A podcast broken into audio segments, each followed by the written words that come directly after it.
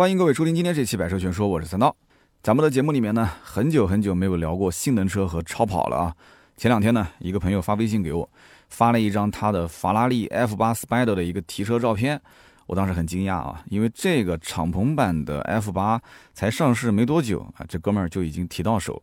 所以呢，我就问我这哥们儿，我说你这是什么情况啊？这个听说是要换车，怎么这么快就提了啊？他跟我说，他说这车呢订了有段时间了。然后是加钱啊，空运回来的，就相当于是快递加急啊，你可以这么理解啊，就是要多掏点费用。那么这哥们儿就跟我说啊，这是全国第二辆，江苏这里他是第一个提车的。这个有钱人的快乐就是这么的简单和纯粹啊。那么原本呢，我是准备去拍一个视频，那后来我想了想，就我的主业还是音频，所以我准备约个时间跟大家聊一聊他的车啊，提车的故事、选车的故事，改天我们节目当中跟大家分享。那么老听友都知道，二零一五年的前后呢，我的节目里面其实聊超跑、聊性能车还是挺多的。那么为什么现在最近两年，很多人可能也是从一七年之后开始听我节目的，就感觉聊的不多了呢？是不是三刀也不了解超跑行情，也不懂性能车，然后对这方面也不感兴趣？没有一个男人是对这些车子不感兴趣的。以前我是想，哎，大家都说聊点接地气的。那么结果没想到一接地气就接了那么多年啊，都聊一些平时我们日常常见的家用车。其实打心底里面我还是特别特别喜欢啊，性能车也好，超跑也好。那么可能有的听友又要问了，那三刀你为什么不买呢？我看到很多车评人对吧，经常换车，家里面七八辆、十几辆车，那你既然喜欢你就买对吧？用实际行动来支持一下。这个呢，其实还是跟我个人性格有关啊。人生还漫长，将来如果说条件允许的情况下啊，适当的尝试尝试啊，我可能更多的还是选择二手啊，二手二手，符合我金牛刀的这样一个性格，所以不要着急，对吧？那么身边呢，大家也都很清楚，在我们的团队里面啊，现在陆陆续续的，我们的小伙伴开的车都比我好了，但这不是一个攀比的心态，有的时候呢，就是别人玩儿，你跟着玩儿，玩到最后，哎，你觉得说这确实挺好啊，对吧？那也不是说不允许，那要如果说脑子一热，说不定就提一台回来了。主要还是跟周围环境有关啊。二零一四年之前，我还在 4S 店工作，所以那个时候呢，因为卖这个奥迪的 R 八，认识了我们南京这里很多超跑俱乐部的年轻人。所以那个时候那两年，我是三天两头看到有人提车，啊，跟过去一起哎试一试，玩一玩，聊一聊。那么节目里面忍不住就会去分享自己的所见所闻啊。那么最近两年，这些我以前玩的圈子里的这些，就是玩超跑的朋友，陆陆续续都已经升级成奶爸了。换句话讲，就是南京现在玩的这一批啊，超跑俱乐部的小兄弟，有的就不是很熟悉了啊。我们都是认识那些老兄弟。那么很多这些老兄弟呢，成了奶爸，有的效率很高，还生了二胎，所以他关注的点就不是什么超跑了，对吧？他们要稳重一些啊，玩什么埃尔法。威尔法、雷克萨斯 L.M 都是这样的一些保姆车。那有人讲，那不对啊，那有些年纪大的也开超跑。对他家里面可能有一辆超跑，但是呢，他们可能更多的还是要照顾家庭为主啊。就是现在好多人也是把超跑卖了之后换什么车呢？换那种就比方说像是帕拉梅拉的 Turbo S 啊，这种就是能照顾到后排的行政级的这种啊所谓的超跑吧。所以有的时候呢，他们。会放弃超跑的信仰，反正也玩过了，对吧？也不新鲜。然后呢，我也见过那种天天开着特斯拉、开着蔚来啊，像这样的这种新能源车啊，天天乐呵乐呵。然后微信上看到群里面他们讲，嗯，真香啊！哎呀，早一点开就好了，真香。但是超跑和性能车，它永远是不缺消费者的。我刚刚也说了，现在的南京的玩超跑的圈子都是一圈很年轻、很年轻的小伙子啊，九零后。远的不说啊，咱们的公司就有一个同事，一年之前啊，他买了一辆奔驰的 G R C 四三 A M G，然后呢，前不久又刚提了一辆啊，这个 A 四五的 A M G，两台 A M G 的车型啊，在我们这边上班，你说他低调不低调？这也是经常有人调侃我嘛，就老板你开车还没有员工好的原因，就是出自于这个地方，这是一个梗。那么今天这期节目呢，也是跟我们团队的这一位啊 AMG 的尊贵奔驰车主 哈交流之后，同时呢，也是跟一线的这个 AMG 的一个销冠啊，我们之间也沟通完之后，得到很多有趣有料的内容，才想到是分享给大家一起听一听。好久没聊性能车了，我觉得这一期应该会非常有意思。在很多的城市里面，其实路上的奔驰已经很常见了啊。我相信，就是如果你在路上看到一台奔驰啊，普普通通的奔驰从你身边开过去。只是排气的声音稍微响一点，外观呢，啊，可能稍微有那么一丢丢不一样啊。一般不懂车的人可能也发觉不了。但是你看到它的尾标贴的是什么啊？有的时候贴的是六五三五五五四五四三，哎，好像跟我们平时了解到的那些型号不太一样，是吧？有人可能觉得稍微奇怪一点，但是。更多的人不了解的会说啊，这可能是个改装车吧？啊，就一句话，改装车，改装车，对吧？大概就是这样子。但是看到尾标贴着 AMG，然后旁边又贴着这些数字六五三五五五四五四三，都不知道这到底意味着什么，不是人人都能说得清。所以咱们可以先稍微了解一下，同样是奔驰，这些贴着 AMG 的标，然后右边呢又贴着不同的这种数字的标识，它到底意味着什么呢？那么首先呢，我相信。熟悉奔驰 AMG 的老铁粉啊，应该都知道这个 AMG 六五、AMG 六三，甚至五五四五系列，像 A 四五啊，这些大家都很了解。但是第一次看到四三系列的时候，很多人是不是跟我一样，也是一头雾水？就是你要如果从数字的大小上来看的话，很多人都能就是察觉出说 AMG 系列里面四三数字是最小的，那它定位肯定是最低嘛，那排量肯定是最小嘛，动力肯定是最弱嘛，入门级车，对吧？是不是这样子呢？其实并不完全是，因为你要如果看 AMG 四三系列的历史，你会发现其实也没什么历史了。从二零一七年 AMG 引入到国内的，它相当于是一个全新的系列，就是过来赚钱的。当时一共是推出了八款车，那么现在这八款车呢，有的呢是改款了，有的已经退市了。因为这里面涉及到包括一些减税的政策啊，调整官方售价，然后包括还有就是有的车型确实可能卖的也不是很好啊，厂家也有他的一些长远的想法，所以呢就停产了。那么目前的变化比较大，我们一会儿再提这个事情。那么二零一七年的八月二十四号，奔驰 AMG 四三在国内上市，发了八款车，哪八款？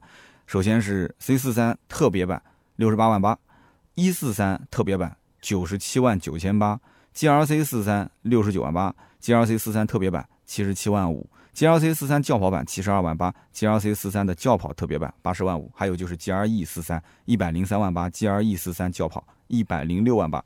可能我说这些呢，有些人不太有感知。那么我们就说 C 四三，那么 C 四三其实你从外观上来看就是一辆 C，就是一个普普通通的奔驰 C。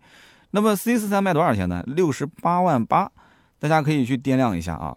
我是一五年提的一个奔驰 C，当时裸车价格也就在三十万冒一点头吧，三十万冒点头买一辆奔驰 C，啊，你要如果是买到 C 四三，长得是一样的，你得要花多少钱？六十八万八，还是一个裸车价，啊，所以这是一个翻一倍的预算去买一台性能车，你愿意吗？所以我想问一个问题，你愿意吗？啊？其实这个问题答案也是很明确的啊，大多数人肯定不能接受，但是预算确实很充足，又有这种性能车的这种信仰的人，他会觉得说我花那么多钱是正常的，对吧？那么这是两个世界里的逻辑，所以我们不需要展开。那么我们可以这么理解四三系列，四三就是在 AMG 六三系列的基础上推出的一个入门级的性能车啊。你要如果买六三太贵，买四三呢，你可以省下来二十万到七十万不等。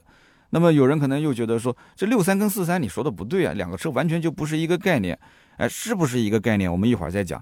那么其中有些人会觉得有个 bug 是什么？就是六三系列下面不是还有四五系列吗？不是还有五五系列吗？那么四五五五系列难道就没有四三系列好吗？你刚刚说，对吧？你说四五系列可能不完全对啊，比它定位高不完全对，那怎么解释呢？那么，首先我们要了解一点，关于 AMG 四三系列这个系列车型一上市，当时是引发了非常大的争议。那么主要问题在什么呢？在于它首次打破了 AMG 一人一机的这个传统。哎，它搭载的是什么呢？是奔驰的流水线生产的发动机。哇，这很多粉丝是不能接受的啊！它不是这个 AMG 的工程师独立组装，并且上面是有签名的。啊，有冠名的这样一个发动机，AMG 在很多人心中要的是什么？就是上面那个签名啊。那我那个车虽然不是 AMG，但是我那个玻璃，因为是第一批的这个奔驰 C 嘛，当时还有签名款，现在的 C 应该是没有签名了吧？在右下角有签名款，所以当时我的那个玻璃刚买回来砸了一个小孔，我都舍不得去换玻璃。其实完全可以换，我没换，为什么呢？就是冲着那个小签名嘛。所以我后来做了一个玻璃修复啊，到现在一直用着也挺好。那么很多人看到四三系列的这个价格都觉得是个 bug，因为大家会理解四三那肯定定位在四五之下，但是实际上四三几乎所有的车型都会比四五的定价略高一些啊。比方说 A 四五啊、CRA 四五啊、GRA 四五啊这些车型，你拿随便一个，我们刚刚讲就拿个 C 四三的价格来比，C 四三当时首发的这个先行特别版卖多少钱？六十八万八。那么我们再去看四五系列，随便哪一款车没有一个超过六十五万的。那就是说明在定价方面，它就没有四三贵啊，四三起售价就这么高了。那么国内的四三系列的 AMG 车型，统一搭载的是代号 M 二七六的三点零 V 六双涡轮增压发动机，记住了，它是个六缸机啊。那么四五系列的车型呢，搭载的都是四缸的二点零 T 发动机。哎，这就有意思了。那为什么四三反而是六缸，四五是一个四缸呢？那么四三是不是定位反而更高呢？所以说。如果我们只看价格和它的缸数，就有点太片面了。大家只要看一眼相关的数据，你就会发现，无论是新一代还是老一代的四五车型，它在性能层面上都是比四三要强很多的。发动机它不是普通的二点零 T 啊，你要搞清楚，它的升功率最高，量产的四缸机 M 幺三九，它老一代是 M 幺三三啊，它都是最强二点零 T，它是纯粹的一人一机，马力调的是比四三的六缸机还要大。它是属于怪兽级的版本，并且更关键，我觉得是最核心、最核心的一点，就是四五系列的车型，它会做整车的强化，会做它的整车性能化，包括底盘、刹车、悬架系统这些，包括声浪，甚至都会去专门做啊，就是工程师的调教。所以这是为什么四五系列的车型也会有非常多死忠的粉丝，它是 AMG 的最精髓的东西在上面啊。AMG 在本质上，它其实就是奔驰车型的一个性能版本。所以，我们因此就提到一个什么概念呢？就是这里面啊，你要理解两个点：首先是性能定位，其次是车型级别啊，这是两件事情。你理清楚这两件事情，你就能看得懂啊。四三、四五、五五这些到底是什么个概念？首先，AMG 它其实喜欢将自己的产品细分成什么呢？细分成赛道级性能、专业级性能、先锋级性能。这个其实在我以前节目里面是说过的啊。那么六三和四五系列，它是属于专业级性能。我们刚刚前面说过了，六三六三呢是八缸机，我的天哪，那是怪兽级的了。四五四五虽然是一个二点零 T 的，是个四缸机，哎，没关系，我给你调教成一个怪兽级别的。这两个都是走专业级性能，整车都会进行调教，做进行强化。那么通常情况下，它是代表了一款车型的最高的性能版本，就是属于老大哥级、神级一般的存在。那不过也有例外的，你比方说像奔驰 S 级，包括像最典型的就是那个大 G 啊，大 G 虽然说也有什么 G 六三、G 六五啊，S 级也有 S 六三 L、S 六五 L。那么刚刚讲的这一类，我觉得其实更多的就是可能有些土豪他为了多样性，对吧？他有钱想要买点个性，并不是说真的要操控多好啊，他就是觉得排量到了，对吧？心里有底气，他才会去买。那这个我们就另当别论。那么我们再回到刚刚讲的四三系列上来。就是四三系列，如果是从性能这个层面上来讲啊，从性能定位上来讲，厂家是把它列为先锋级性能。先锋级刚刚讲的其实就是最入门的，它就是 AMG 金字塔的一个最底端啊，最底端。但是呢，了解 AMG 的朋友都知道，四三和六三系列是一样的，它针对的是 C 级、E 级、GRC、GRE，这些都是属于奔驰中高端车。有人讲 C 怎么是中高端车呢？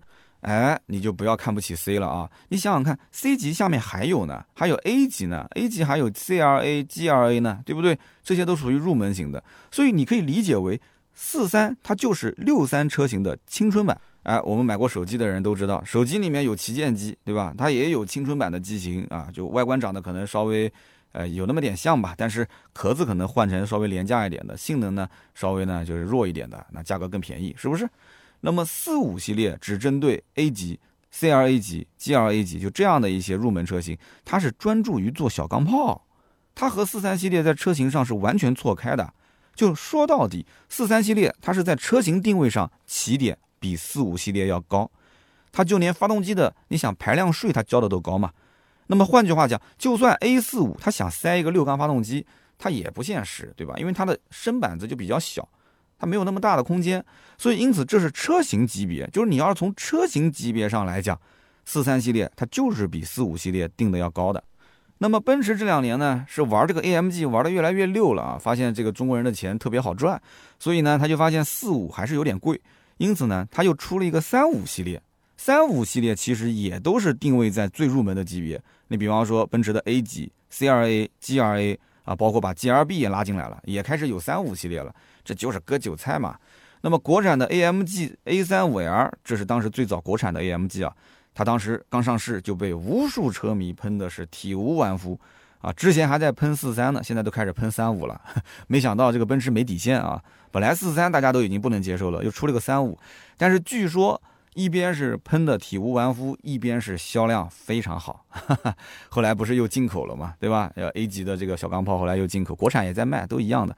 但是我曾经听到有奔驰店讲说国产就不卖了，但是绝大多数的奔驰的 AMG 的授权店还在卖国产的 A35L，非常好卖。那么一般在定价上来讲，车型定位它是占到主导因素的，然后厂家才会去考虑它的性能定位，先车型后性能。那么在普通的家用车领域，其实也是一样的道理嘛，对不对？你说你买个 2.0T 的宝马 730Li，它就是比 3.0T 的宝马 540i 要贵啊，这就这个逻辑啊。你 540i 性能再好，你就是个五系，我 2.0T 你再怎么喷，我是个七系，对不对？所以总结成简单的一句话就是，它不是一个级别。那么，所以43在车型定位上比45更高，在专业级性能强化上，它确实定位比45要低。更高一级的车型定位，更多的缸数，更大的排量，那所以四三卖的就是比四五贵，那它就是这个底气，对吧？那么四三刚刚前面讲了，车型定位上来讲，其实跟六三是在一个级别。那在性能上，两个车子又有多大差距呢？我的天哪！那你要说有多大差距的话，那四三就等于是青春版了，六三就相当于是旗舰机，就就这么大的差距。你开玩笑，两个车型之间价格差的也大，对吧？同级别的能差好几十万呢，至少是二十万往上跑。那么举一个 C 四三和 C 六三的例子啊，现款的 C 四三是六缸三点零 T 啊，三百九十匹马力，五百二十牛米啊，九 AT 的变速箱，百公里加速四点七秒。那这套数据说下来之后，发现很强了，我很厉害了，四点几秒，对不对？那么你再看看 C 六三，C 六三就更猛了，它直接六缸换八缸，哎，是个八缸的引擎啊，而且是最关键的啊，一人一机，打开引擎盖，上面的盖板上有签名啊，很帅。用的呢也是他们家的机皇啊，M 幺七七四点零 V 八双涡轮增压发动机，它可以输出四百七十六匹马力，六百五十牛米。如果你还是觉得不够暴力的话，没关系，对吧？只要钱到位，玻璃能干碎。还有一个 C 六三 S，哎，它可以达到五百一十匹马力，七百牛米，轿跑版本的百公里加速只要三点九秒，哎，轻轻松松可以进这个啊，其实也不轻松了，三点九秒可以进三秒俱乐部。所以呢，我们可以这么理解。当你开始选择 AMG 车型的时候，你就深刻的能感知到一件事情，就是钱不够用。因为你只要使劲的往上砸钱，你的车的性能会使劲的往上飙，哈，最后是飙到了三点九秒，对吧？那么你自己觉得这个钱花的亏不亏？你自己心里有一杆秤，对吧？每个人对这个看待的啊关注点是不一样的，你有多热爱，你就要多花多少 money。那么四三系列的账面数据，目前来看最强的是一四三。同样的发动机，它是被调教到了四百零一匹马力，为什么就偏偏是一四三的动力调的比别的要高呢？其实这里面有一个原因啊，就是因为一六三 S 是达到了非常夸张的六百一十二匹马力，这也是被很多人认为是最纯粹的啊，这奔驰的 AMG 的产品啊，他不认为是 C，他认为是 E，但是一六三 S 其实在路上非常少见。你但凡看到一台车，哇，很多人只要是车迷会说，哇，这是一六三 S 啊，拍照片啊，合影啊，觉得说这个哥们儿是真信仰，对吧？花那么多的钱买个奔驰 E，六百一十二匹马力，那老大哥的马力都调的那么高了，那么一四三这个入门级的版本，那自然也不能太弱，所以四百零一匹看上去差距会相对小一点。但是买四三系列的车主呢，他们会安慰自己啊，怎么安慰呢？四三车主会说，哎。你看我四三其实比六三啊啊也不是说完全没有优势，啊这个六三还是一个全系后驱呢，我四三全系标配四驱系统，那这个里面也是有争议的啊。那么对于新手来讲，可能说四驱相对比较友好，对吧？但是很多就想玩后驱，就想玩这么暴躁的数据，那老鸟就会觉得说玩四驱 太无聊了吧，对不对？人家就是享受那种。暴力起步打滑啊，轮胎打滑，然后浓烟四起，对不对？轮胎印在地上留一长条啊，就是这种感觉，这种感觉非常好啊。那么自从四三系列上市的第一天开始，在网上啊可以说是骂声不断啊。不过现在三五系列出来好了啊，在帮四三系列挡了不少唾沫，因为三五系列更烂啊，很多人就在骂三五系列。那么这些骂的人当中呢，我们可以理解有一部分呢是 AMG 的真爱粉啊，是用实际行动来支持的。那么当然，另一部分呢是键盘侠。那不过说 AMG 真爱粉和键盘侠观点有有一些还是比较一致的。要什么观点呢？就是说有了四三系列之后，这个 AMG 就不是原来的 AMG 了。这个话可能听得有点耳熟，因为当时 AMG 四五系列上市的时候也被喷过。为什么呢？四五系列上市之前，六三对吧？六三那别人一看说四五一上市，嚯啊，价格砍了一半。原先对于 AMG 有信仰的那些人，觉得说就应该是八缸，就应该是暴躁的数据。你现在性能其实是下降了，你二点零 T 再厉害还是下滑了嘛，对不对？然后又是个四缸机，但是你现在回头再看看我们刚刚讲的四三系列。还有包括三五系列，你就会发现，人家好歹是整车性能强化，人家好歹还是一车一机，对不对？所以说，到底什么是 AMG，就是我们怎么对这三个字去理解它，这个很关键。每个人有不同的解释，其实这是个哲学的问题。我觉得啊，这应该也算是一个商业的问题。它到底是什么？它其实简单的讲，就是奔驰旗下的高性能车型系列。那么你偏要去揪着那个一人一机。这个东西不放，那这就没什么好说的了。一人一机确实有它很独特的魅力，因为感觉就是全世界的消费者都是喜欢那种，好像在什么地方签个名啊，就感觉是纯手工打造，匠人精神，就有那种很吸引人的点，愿意多花一些钱啊。但是你要知道，普通人的理解可能是偏向于，我觉得它就是一个性能车就行了。绝大多数人其实是这么理解的。但是也有那种很偏执的人，他就是认为就必须是一人一机才是 AMG，对吧？你对性能车的评判其实非常简单粗暴，达到这个性能它就是性能车，达不到它就不是性能车，不就行了吗？归根结底，性能车就是看性能啊，啊。那么六三和四五系列已经是性能车领域的金字招牌了，对吧？就前几年，前面不讲几年了，就是很多年，六三四五很多人都认它是 AMG，真的是很成功的一个产品。那么现在的四三系列，甚至三五系列，难道说它就不是性能车了吗？你看它的数据，它性能也不差，对吧？你要是去体验一下子，它其实也非常的暴躁啊，它是非常够格可以进入到入门级性能车的行列的。但是有的人就是不认啊，就是在骂，所以根本不存在 AMG 的牌子什么变味了这种说法不存在的，它只是新出了一些不像以前那么强、那么暴躁的车型。就像我举个可能不恰当的比喻，南方人他难道不喜欢吃火锅吗？你说南方人吃东西清淡，他也想吃火锅。你要是端一盆重庆的这个正宗的火锅给他吃，他也是流口水啊。但是他刚吃他受不了啊。人家不讲吗？重庆人吃完的火锅，你给他倒一盆清水，他南方人都嫌辣，对吧？你今天是上面受不了，明天就是下面受不了。重庆当地人都习以为常了，啊。就是你对于麻辣火锅的这种理解，到底什么叫麻，什么叫辣，啊？改良后的重庆火锅到我们江苏这一带、南方这些城市，哎，反而生意会更好。为什么？因为它适合这个口味，它的门槛降低了不少。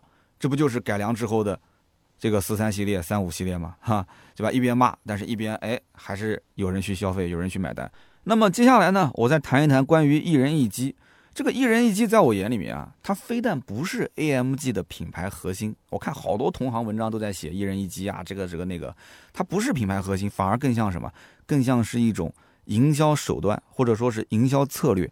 它是非常成功的营销策略，它的目的就是将它整个旗下就 AMG 旗下的车型包装成一个高高在上的匠人级的产品。其实一人一机啊，从字面意思上去理解就很简单。就是一台发动机，全程由一位工程师负责组装。组装成机之后呢，在发动机上面呢，啊，就写上工程师的一个名字啊，冠上一个工程师名牌。它是一个非常具有仪式感的过程。但是，一人一机和现在你说普通流水线发动机有什么区别呢？其实没有本质的区别啊，没有本质区别。它无非就是手工和机器的参与程度不同而已。他并不会说啊，因为为了你一个人，然后去私人定制，这和私人定制没有半毛钱的关系，它就是一个包装下来的这么一个营销手段。即使你把 AMG GTR Pro 上面那一台 AMG 顶级的 M178 啊，那才是机皇，这个发动机你把它下放到流水线去生产，最后出来的效果都是一样的，你信吗？都是一样的。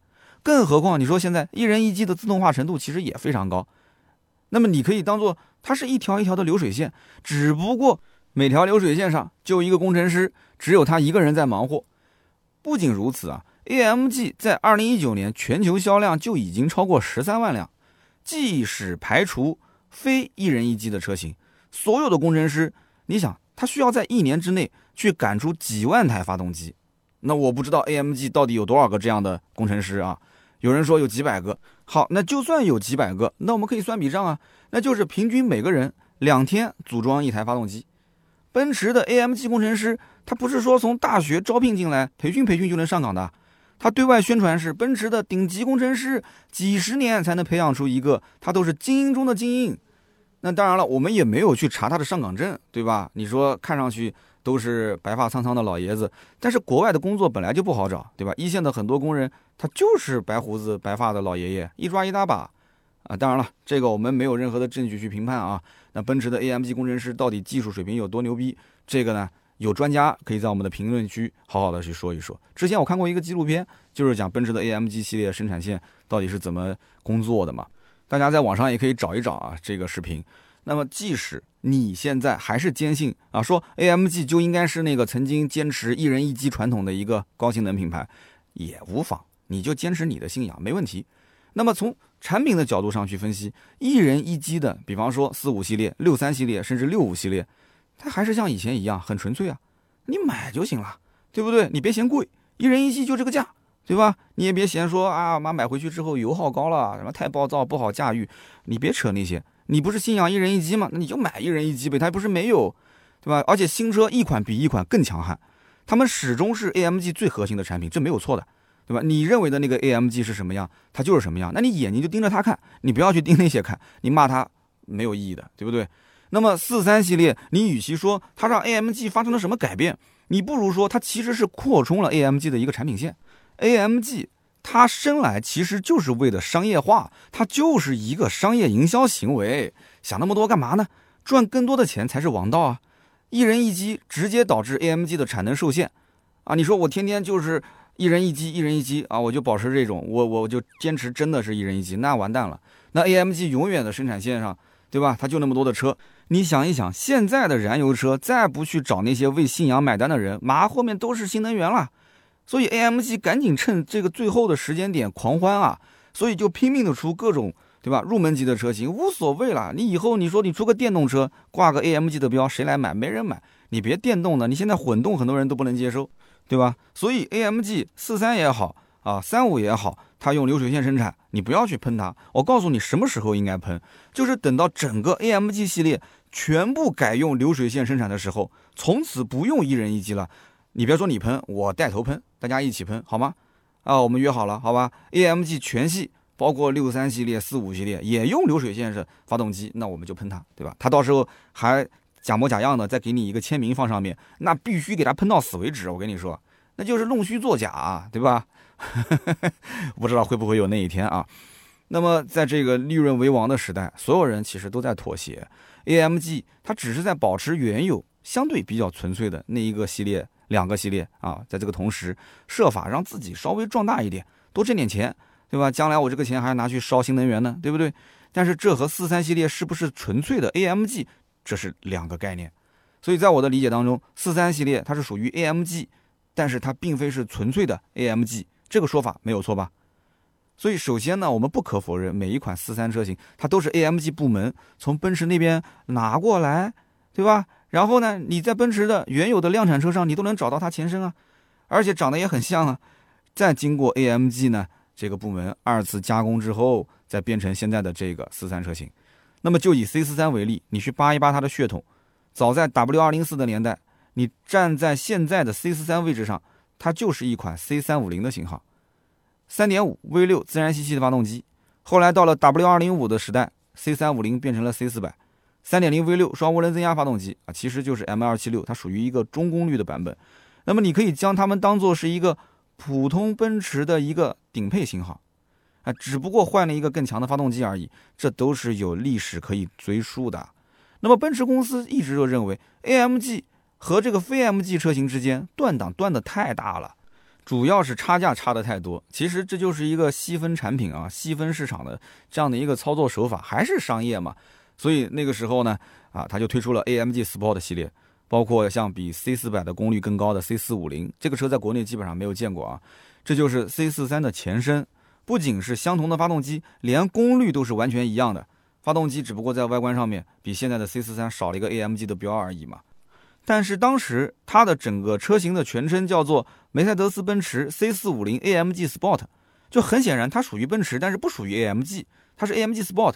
后来在2016年日内瓦的车展上，取代 C450 的是 C43，正式发布了。那么随着普通的 C 级一起，又换了一个 9AT 变速箱。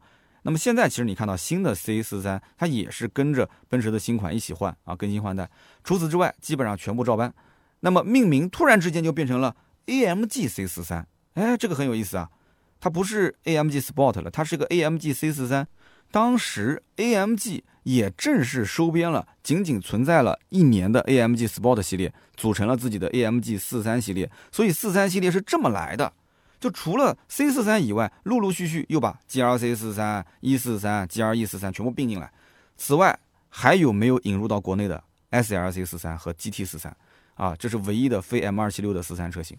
所有车型全部划归到 AMG 这个品牌旗下。品牌旗下，听好了，这个很关键啊。简单来讲四三系列绝大部分东西都是奔驰现成的。啊，AMG 更多是什么呢？就是拿来用一下。包括最重要的发动机也是 M276 嘛，奔驰曾经最主流的一个六缸机，这个发动机可以说在很多的一些奔驰主流的高端车型上都在用，技术已经非常老了，哎，你也可以说它是成熟可靠。四三系列采用的是最新而且是最高功率的版本 M276 DELA30，那么是由 AMG 参与进行改进和调教的，它其实最主要的区别就是上了一层特殊的气缸壁涂层，然后换了水冷式的中冷啊，还有包括高压燃油直喷系统。啊，就这么多。那么虽然说各个部件都经过了 AMG 的改进和包装，但是这里面留给 AMG 真正操刀的空间到底有多少？我想恐怕是有限的。那么四三系列这样的一个研发啊，不所谓的研发流程，它和六三系列、四五系列完全不一样。因为 AMG 的车迷知道，六三四五系列在他们眼中，它是正统的 AMG，它就是把奔驰留一个壳子，其实里面已经完全不一样了。它是一张白纸，它是任由 AMG 这个品牌部门里的那些人自由发挥的，包括发动机、变速箱、四驱系统的设计，奔驰的 AMG 部门通通都会改造一番进行强化。那么初期所有四三车型的辨识度非常低，后来奔驰也知道了，说哎呦这个车子低调有点过分了，这个外观呢怎么看和普通版本的车型没什么差异。所以 AMG 呢就意识到这个问题，就在后来的车型改款的时候就加入了很多差异化的设计。那么现在每一台的四三都会有非常明显的性能版的特征啊，比方说圆形的四出排气啊、运动的包围啊等等。但是你要是掀开它的底库看一看，你会发现它终究还是不那么纯粹，对不对？那么好，我们接着聊，目前四三系列到底有哪些车型？目前在售的啊，前面我们说的都是什么首发先行版，现在目前在售的。其实也就是那么五款车了。那么上文我们提到过，一七年就已经上市，一共是八款，对吧？那么经过这两年的更新换代，其中包括关税啊、市场的影响、官方降价，然后有的甚至停产了。那么哪五款车现在还在卖呢？C 四三五十九万九千八，哎，感觉好像比之前我们讲的那个六十多万的首发便宜了好多。的确是的啊。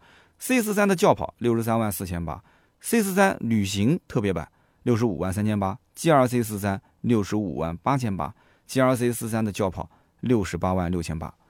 那么所有的车型呢，都经过了一个中期改款，除了定价下调，以及之前我们讲的，就是可能更加的偏性能化一点的设定吧。马力从原来的三百六十七提到了现在三百九十匹，那么还随普通的 C 级、G R C 级一起啊，现在都是大连屏了嘛，液晶仪表啊，更大的屏幕。那么之前有人讲说这个四三系列的排气声浪不给力，哎。G L C 四三上新之后，全系标配原厂带阀门的排气啊！你说奥利给不奥利给？这是以前其实很多的四三车主想选装，但是厂家不让，选不了的东西。你看看，你看看，连 A M G 里面都有鄙视链啊！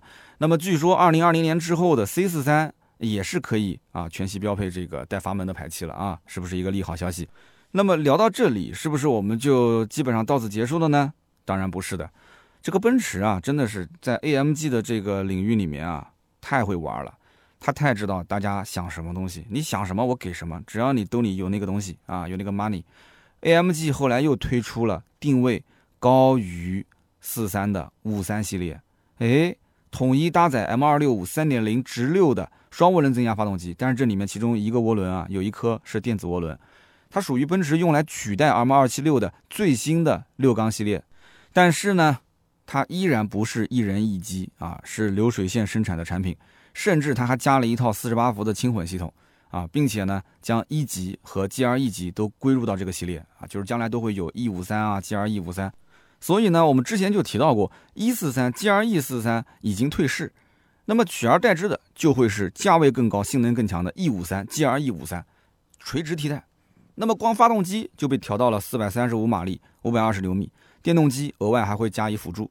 E 五三以及它的轿跑版本定价九十四万八千八、九十七万八千八，哇，这个价格不便宜啊，花一百万买个奔驰 E。然后 GR-E 五三以及它的轿跑版本定价是九十八万八千八、一百零二万八千八。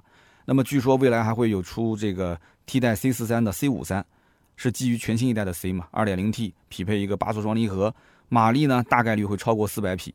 哎，那么听到这里，是不是有人说，哎，不对不对，你停一停，停一停，你刚刚前面不是都说这个四三系列是三点零 T 吗？那你这里怎么是个二点零 T 啊？你是不是说错了？没有说错啊，没有说错，确实是二点零 T 匹配一个八速的双离合。哎，看到这样的一个搭配，然后看这么一个数据，有人会觉得说，这很熟悉啊，这不就是目前这个四五系列用的动力总成吗？那四五系列它就是一人一机啊，哎。那以后这个 C 五三难道也会出现一人一机吗？对不对？毕竟你要知道，奔驰没有匹配五三的二点零 T 的四缸的这个级别的引擎。那如果直接把四五上面的那个 M 幺三九直接挪过来的话，它不就一人一机了吗？那就又变纯粹了吗？我觉得这个，因为还不知道具体的这个情况啊，等它上了之后我们再聊吧。如果是把那一套 M 幺三九最后量产了，我估计又是被骂。如果是一人一机拿过来的话，那这车我不知道卖多少钱了。这车估计可能要直奔七十往上跑了，对吧？这个车子网上已经有谍照了。如果是有第一时间知道消息的，我们可以在节目下方讨论，好吧？这很有意思。那么这里面还有一个很特殊的车型，就是 AMG GT 五零这个车呢，我们在节目当中也会有听友咨询。那么有，这是一款四门的轿跑车，定价九十八万四千八。严格意义上讲，GT 五零就是海外的 GT 四三的国内版本。我们海外也有听友曾经咨询过这个车。那么最大的区别是，GT 五零是一个后驱车型，那么 GT 四三呢，它可以选择全时四驱。有的朋友可能会问说，哎，这个车子为什么数字变大了，反而没有四驱系统呢？其实我觉得吧，你想想看，它如果直接叫 GT 四三的话，那就必须跟现在的四三系列是一条线嘛，大家都四驱，你也四驱。那么他觉得说，那我 GT 五零这车子本身。我估计也是小众中的小众的人群才会去选的，那就给你挂个五菱的标也无所谓，对吧？那么这个 GT 五零的发动机呢，其实就是五三系列上面的 M 二五六，然后去掉一个电子涡轮，三百六十七马力。它这个调教呢，其实跟之前的四三系列是一个水平啊。你只要动力上面给大家保证好，别人也不会多说什么。所以五菱这个代号虽然很特殊，但是你可以理解成它就是一个比较特殊的四三车型啊，GT 四三。那么就目前的整个形势来看，其实未来奔驰 AMG 啊，大概率是会全系取消这个四三系列，然后呢用五三系列来垂直替代，因为这个四三系列的 M 二七六发动机真的它本质上啊是一个很老的发动机，它是二零一三年的型号进行一个魔改的版本，整个发动机的系列可以追溯到二零一零年，它基本上已经没有什么潜力可以挖了。那么自奔驰推出 M 二五六之后。它就已经没有新的六缸机的计划了，今后没有哪一家会砸重金去开发什么六缸八缸的，不会的。M 二五六已经给了五三系列，那么未来的四三系列大概率会面临没有合适的发动机这样的一个窘境，所以干脆就砍掉。但是呢，我觉得奔驰是赚钱的老手，对吧？专坑有钱人，他一定能想到一切的办法去包装、去营销还是怎样。那么聊了这么多，感兴趣的朋友呢，可能要问说，AMG 四三系列的竞品到底是什么？其实准确来说，四三系列的竞品应该就是宝马的 M Performance 系列以及奥迪的 S 系列，对吧？这就是四三的竞品。但是这只是针对海外市场而言，它不是说每一款四三车型在咱们国内市场，你都可以在奥迪和宝马那边找到直接的竞争对手。那么有些人还是很关心，所以我就稍微的罗列了一下啊。就是几个比较明显的例子，比方说 C 四三的轿跑，它对位的就是宝马的 M 三四零 i 和 M 四四零 i，这个车你都没见过是吧？那么以及奥迪的 S 五、S 四啊，这都是见过的。那么 G R C 四三的轿跑，它对位的是宝马的叉三 M 四零 i 和叉四 M 四零 i，以及奥迪的 S Q 五和 S Q 五 Sportback。那么曾经的一四三，现在是叫一五三啊，和它轿跑版本，那么对位的应该是奥迪的 S 六和 S 七。但是 G R E 四三和它的轿跑版，它就没有竞品。宝马的 X 五 M 五零 i 和 X 六的 M 五零 i，以及奥迪的 SQ 七和 SQ 八，其实都是八缸机啊，排量和功率，就就就连 GRE 五三也远远不能及，你说是不是？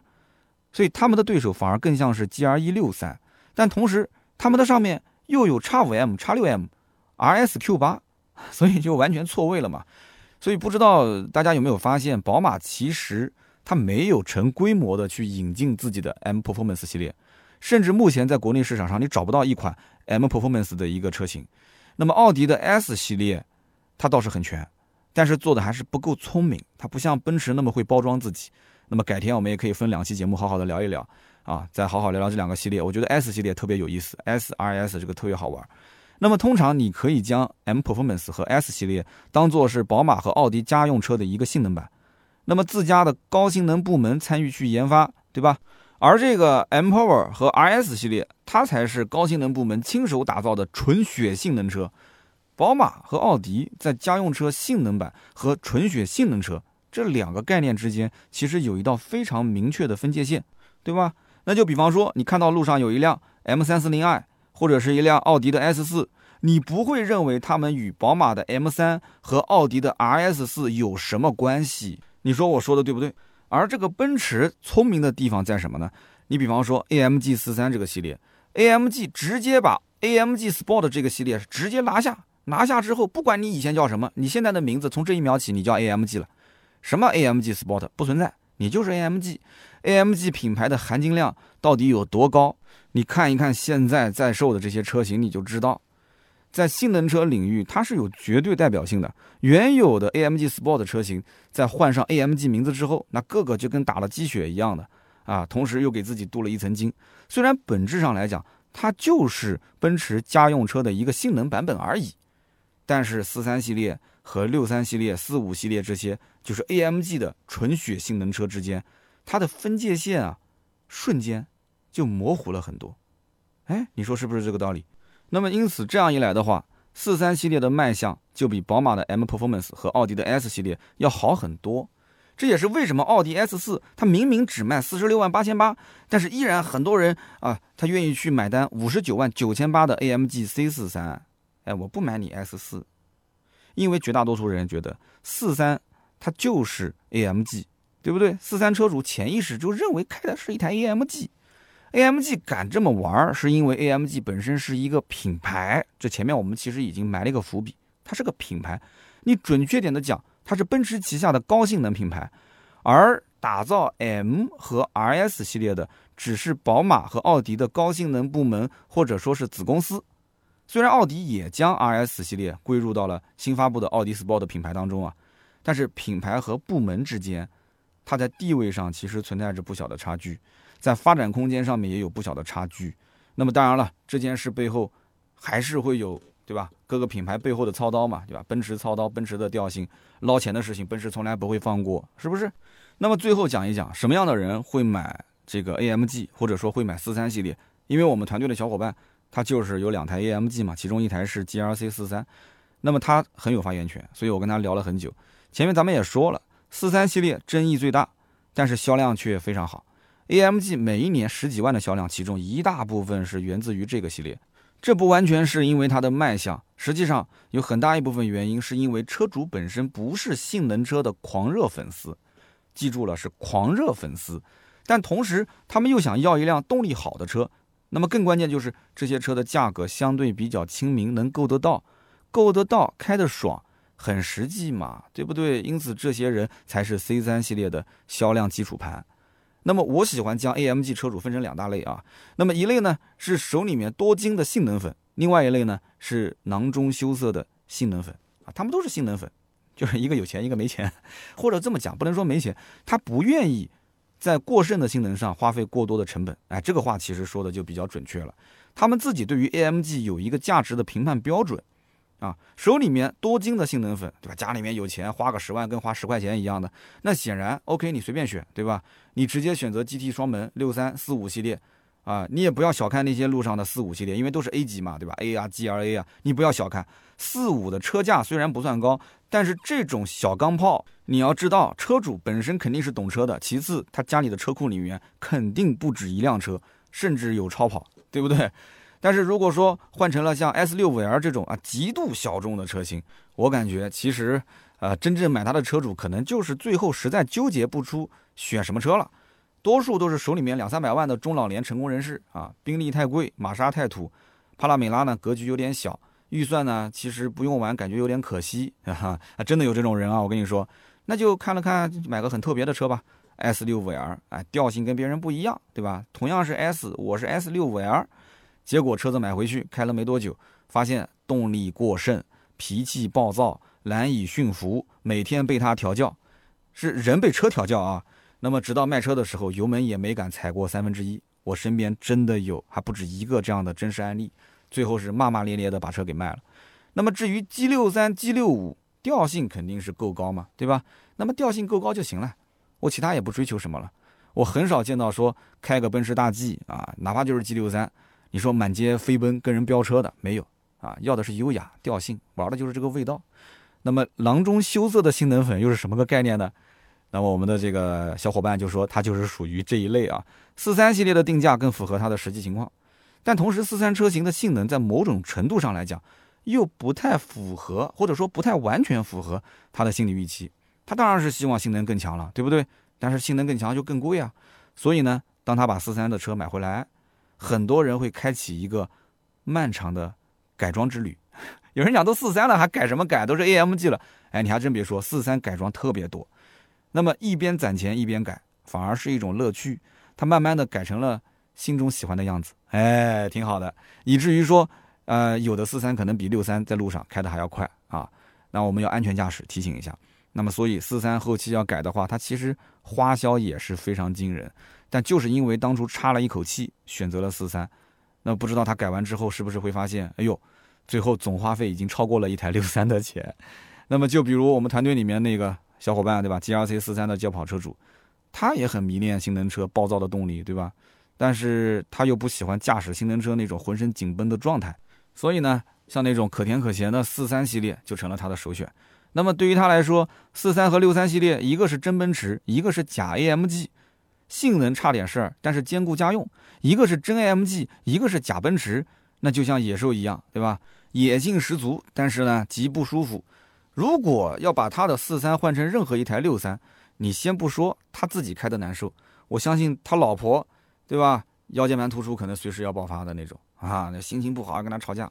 所以他自己说过一句话，叫做有时候不纯粹反而会是一件好事，性能要浅尝辄止啊。其实我当时调侃了，还是钱不到位啊。所以，所以看似都是 AMG 车主，但真的完全不同。我跟你说，AMG 每一个系列的目标人群都非常明确，同时品种也很齐全啊，留给每个人有不同的选择空间。但是咱们的编辑兔子听了我和啊那个小伙伴聊天之后，私下跟我讲说，哎，我也来给你讲个故事，也是真有其人其事啊。他也是喜欢四三系列，是兔子的西安的一个大学同学，二零一九年的六月份买了一台 C 四三的轿跑。然后呢，特意从西安到南京来买，为什么？因为那会儿正好是西安那个利之星奔驰漏油事件刚发生没多久，而且在当地有权售卖 AMG 车型的就是那家店，刚好又爆出那个事件，对吧？停业整顿，所以兔子的朋友就找我们南京的这个兔子啊，说你要不帮我看看南京这边价格怎么样，能不能提一辆，然后直接拖回去。结果呢，这哥们儿真的在南京提了一台车啊，就是这个 C 四三，这个哥们儿。订车的时候，兔子当时没关注啊，等提车的时候才发现，他是直接把选装包配满，相当于是满配，落地价已经抬到了八十五万。其实只要再加一点点钱，就可以直接上 C 六三了。所以你要知道，那会儿西安的新房均价也才一万二左右啊。一九年，兔子就很不理解，说为什么一定要买四三呢？对吧？而且直接干到顶配，你买个六三它不香啊？然后兔子的朋友就说了。其实满配是因为喜欢，买都买不差这点钱。另外一方面呢，他是觉得啊，四三呢有一种扮猪吃老虎的感觉，六三它是自带宽体的，六三的造型跟普通 C 差别还是比较大，所以显得很夸张，就不能扮猪吃老虎。另外一方面就是北方的冬天比较冷啊，下雪的时候呢路面湿滑，他觉得说六三这种大马力的后驱车不太好操控。那么此外他还藏了一个私心。也算是一个小聪明，就是他们家人啊。如果说一听哇，这车是个八缸车啊啊，那他不能接受，觉得油耗高啊。有钱人家也要会过日子嘛，对不对？那么买一台六缸啊，就老爷子可能很多年前开的就是六缸了，觉得说儿子嗯还是挺会过日子的。所以你看，有钱人开六缸是会过日子，开八缸是不会过日子。那么有的听友听到这里啊，可能觉得说啊，我说四三系列后期要绝版了，所以现在就想去买一辆收藏一下啊，你这是不是广告啊？那么现在买四三到底划算不划算？来，我给你三个字，不划算。那为什么不划算呢？首先，现在的 C 四三全系几乎都是处于缺货的状态，如果想要遇到一台现车，那真的是比徒手抓兔子还难。极少数的店里面有的现车，要不就是别人订单订好退掉的。要不就是这家店的老板真的是有 AMG 的情节，那么 C 四三由于之前的疫情、产能各方面的原因，经历了相当长一个空窗期，轿跑版本目前你可能能找到现车，但是都要加价，就是四三系列基本上都要加价，现货啊现车都要加两到三万，那么四门版基本都是要等。那么你要知道 C 四三曾经一直是有优惠的，我告诉你现在的行情，同时也要告诉你之前的行情。C 四三虽然说优惠幅度不大，但是它的四门版曾经历史上最高的优惠幅度达到过四万多，所以你要了解过它之前的行情，你可能就要纠结，那我现在是不是要当个韭菜被割？啊，你要如果实在纠结，你就移步到隔壁，你去买奥迪的 S 四啊。那么至于 GRC 四三，它的量呢是比 C 四三要多不少。那么目前 SUV 版本有些地方优惠是可以达到三到四万，但是轿跑版本依然是坚挺，维持原价甚至加价销售。但是也都没有货，你要定。现在如果你去看这个六十八点六八万的轿跑版本，你说按照原价入手，我觉得是不太合适的。你想一想，对标 G R C 六三的叉三 M，它的裸车价也就最低才七十出头，你买个 G R C 四三还要花到六十八万六千八，那这不是脑子进水了吗？对不对？那么更凹造型的像叉四 M 也就七十五万左右，虽然同样是六缸机，但是远远强于你奔驰的 M 二七六。啊，我为我说的话负责。为什么？因为叉三 M、叉四 M 上面的六缸机是宝马 S 五八引擎，是属于机皇级别。你这个 M 二七六是一个什么玩意儿？你自己知道的，对吧？那么再给个行情做参考，我们的团队小伙伴那台一七款的 GRC 四三轿跑是去年五月份提的车，它优惠了多少钱呢？优惠达到了九万五。只不过当时它那个车子呢没有官降，后来呢官方又降了三万块钱。但是即使折算成现在的行情，那至少也得要优惠六万，对吧？所以现在如果说不优惠，或者说才优惠个两三万，那肯定是谈都不谈。你要如果买，那就是个韭菜。所以我个人认为，如果选择 GLC 四三系列的话，那么后期 SUV 版本至少要优惠到六万再入手，轿跑版本优惠至少在三万以上才可以出手。所以看到眼下这种行情，对吧？因为疫情的原因，货也很少，那么我就不建议出手了啊。虽然是刚刚改款。那么，不过性能车呢，有的时候有人讲，我看的不是性价比，我实在是喜欢，我忍不住了，那忍不住了，你就买不就行了吗？买你不要后悔，对吧？开心就好。好，那么以上呢就是今天这期节目所有的内容，感谢大家的收听和陪伴。我也知道，可能有些小伙伴呢，呃，可能这个对 AMG 不太了解，听得有点绕，但是没关系啊，我们也有图文的版本，大家可以在我们的订阅号“百车全说”上面去看一看。那么今后呢，我的音频跟图文是同一天出。啊，然后我们的这个节目的下方也会呃加上我们的图文的稿件啊，所以大家可以在我们的呃喜马拉雅的页面打开之后，可以去划一划看一看，也可以欢迎到我们的订阅号上面去多多关注和评论留言。那么感谢大家的收听陪伴。那么奔驰 AMG 的系列，今天咱们重点是聊了四三这个系列啊，四三和六三的区别和四五的区别。那么我本以为其实可以把整个全系列都介绍完，但是要都讲到面面俱到的话，那这个文章。应该讲就很长了啊，这个音频节目都已经这样聊，都聊了快一个小时了，所以以后有机会咱们可以接着聊，大家关心什么可以在评论区留言。那么有人可能觉得说这些车离自己比较远，不要着急嘛，就这些性能车的车主其实也很喜新厌旧的，将来流通到二手车市场，哎，再转个两手、三手、四手、五手的时候。啊，总有一天它会变成白菜价，然后那个时候我们再淘一台玩一玩嘛，对不对？又不是很亏。那么今天这期节目，你回到很多年之后，等你想淘车的时候再听，说不定啊还会有什么新的收获。那么感谢各位的收听和陪伴，也欢迎在节目下方留言评论啊，留言评论是对我最大的支持。我也会在每期节目的下方评论区抽取三位，赠送每人价值一百六十八元的芥末绿燃油添加剂一瓶。下面呢是关于上期节目的留言互动。上期节目呢，我们聊的是宝马的全新的电动 X 三，也就是宝马的 RX 三。很多人讲说，三刀自己也说了啊，宝马的特约节目就读啊 X，那如果是非特约节目就读叉。那这一期全部都是用 X，一定是个特约。其实 这怎么说呢？首先一点啊，呃，RX 三你自己读一下，你如果读 R 叉三、R 叉三、R 叉三。其实很拗口，那还不如是 R X 三，它跟叉三叉五其实就你多个 I 在前面的话就很奇怪，I I 叉我之之前也试过，但是很拗口，所以我就全部统一成为 R X 三 X 三 X 三 R X 三，就是这么一样呃情况。但是很多人也听出来了，其实我本人对宝马的印象还是挺好的。对于宝马这个品牌，其实多说两句啊，一开始呢，我觉得这个品牌不算差。操控为它的主要的卖点，但是内饰做工我一直很纠结，它为什么这么多年就不去改进呢？对吧？奔驰的内饰啊，各方面，我们不讲做工好不好，材质、豪华感，这都是有目共睹的。但是宝马就一直都是那个样子。那么后来我是因为确实也是受到宝马的邀请，前后去过四趟吧，三趟还是四趟，宝马的工厂，然后跟工程师也深入了解过它的这个内饰为什么看上去没有那种豪华感。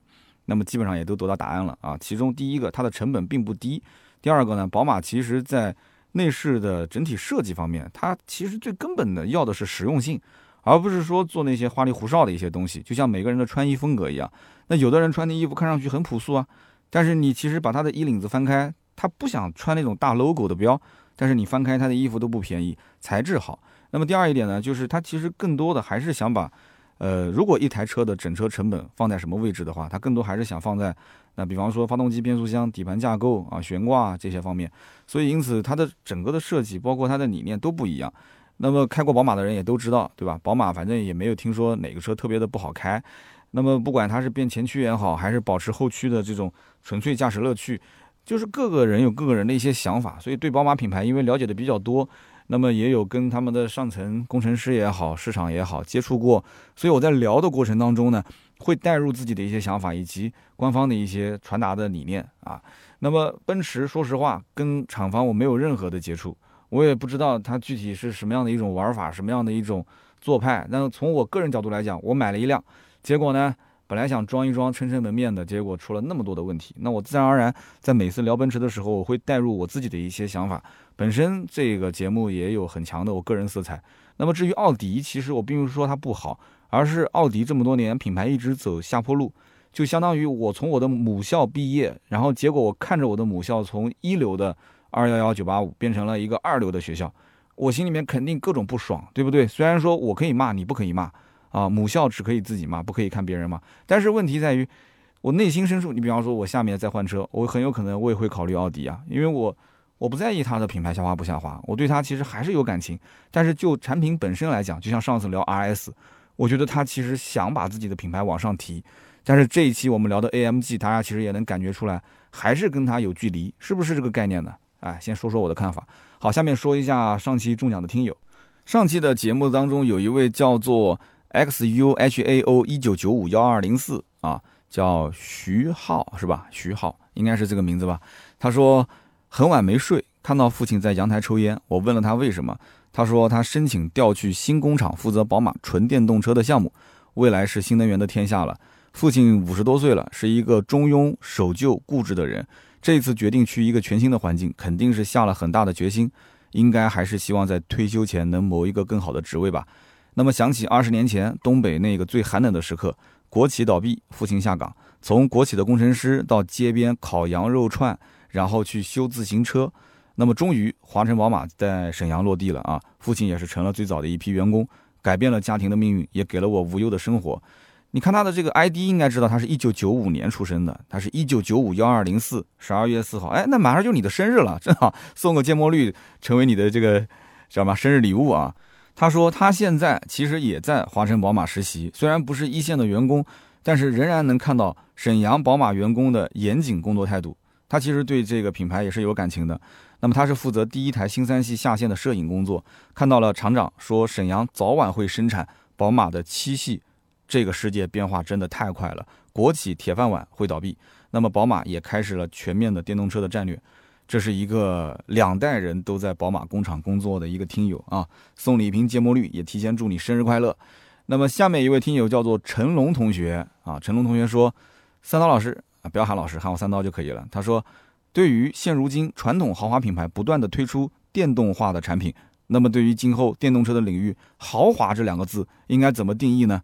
它会不会有变化呢？这个问题问得好啊，其实。最近呢，我们也是做了一个选题，也是关于就是最近奔驰发布了一个战略啊，说今后很有可能 C 级以下的产品就不再不再做了。但是这个事情呢，不知道什么时候启动。如果奔驰要是 C 以下的产品不做的话，它只有一种可能性，它就是想把自己的品牌往奢侈品上去打造。大家都知道，其实你比方说像包包啊什么东西，你皮用的再好啊，这个工匠的手艺再牛叉，你上面不贴一个奢侈品的标，它根本就卖不上一个高价。那么现在对于奔驰来讲的话，豪华其实，在新能源的领域，我觉得没有这个概念了。新能源领域，你像上期聊宝马的 RX 三，我说在目前为止，从燃油转新能源这个过程当中，肯定还是有人对于豪华它的理解。什么叫豪华？BBA、BBA，奔驰、宝马、奥迪，超豪、超豪那就是劳斯莱斯、宾利这些车，所以它是有个严格定义的。但是在电动车的领域，今后是什么？你看特斯拉为什么动不动关降，动不动关降，动不动关降？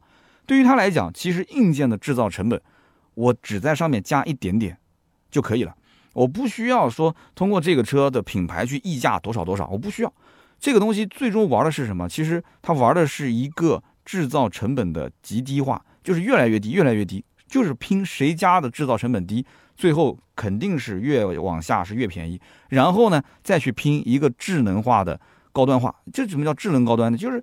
我的技术你没有，最后拼的都是它的一些什么软件算法、电池、电控、电机整体的一个控制系统的算法，语音互动，然后智联网、车联网、车与车之间互动、车与道路之间的互动，它以后玩的是这个。现在的传统品牌，包括像豪华品牌，也算是传统品牌，它进来之后，以前他会认为说电动车这么简单，我随时都可以入场，对吧？